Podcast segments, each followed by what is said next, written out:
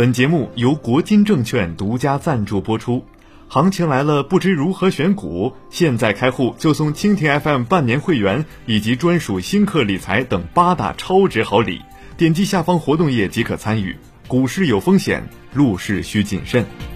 听众朋友们，大家好，今天是二零二零年四月七号，星期二，欢迎收听财经好声音。本节目由蜻蜓 FM 独家播出。喜欢节目的朋友可以点击上方红星进行关注。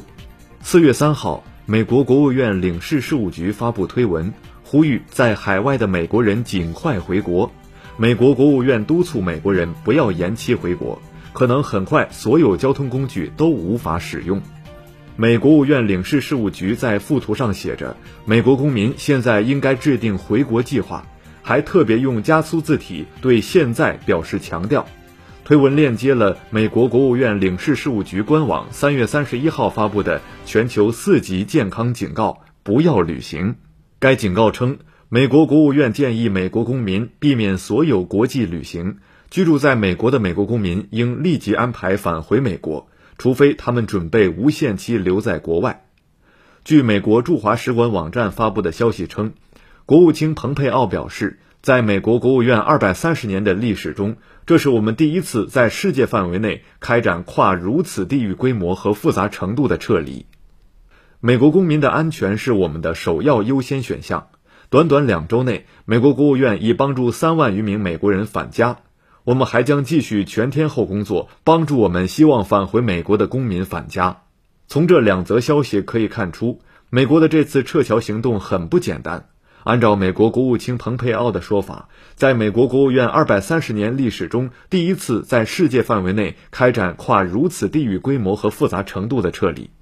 这是否暗示，这是美国认为当前国际形势是美国历史上极为罕见的？美国要么是嗅到了全球范围对所有美国公民构成威胁的气息，要么是美国准备采取某种重大行动，而这一重大行动对所有美国海外公民会造成重大威胁。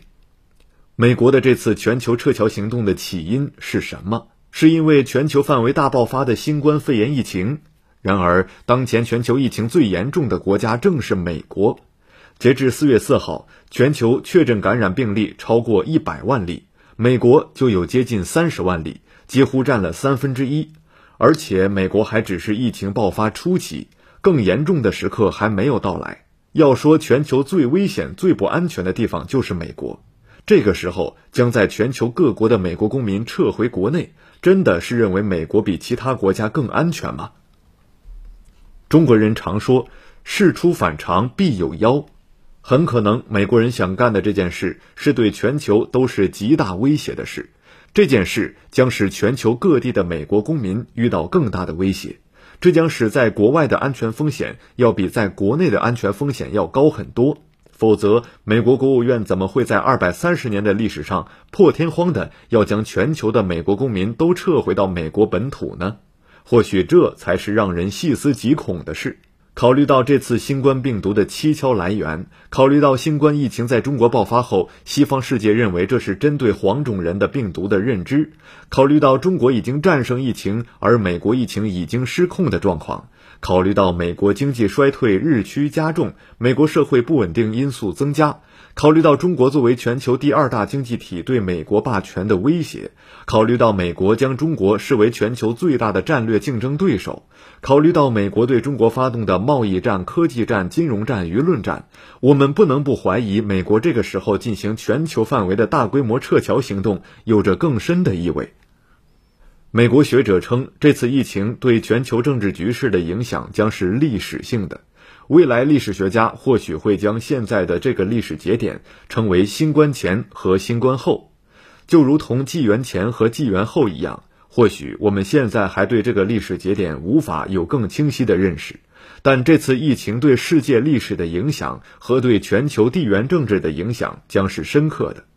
在这个时候，我们所要做的是准确判断此时此刻美国这个世界上最强大国家对中国会采取什么行动，因为中国离美国最近，对美国构成的威胁最大，是当今世界唯一可能超越美国的国家。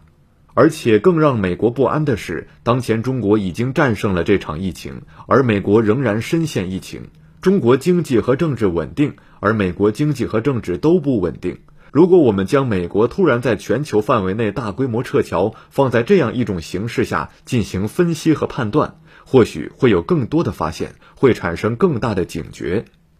对西方列强、对帝国主义国家、对美国，我们必须放弃任何幻想，保持高度警惕。对美国现在进行的二百三十年历史上首次全球撤侨行动，我们必须高度警觉，充分做好思想和战略准备，防止敌人可能采取的任何极端偷袭行动，守护好国家主权、财富和人民安全。好了，今天的节目就唠到这儿，下期节目再会。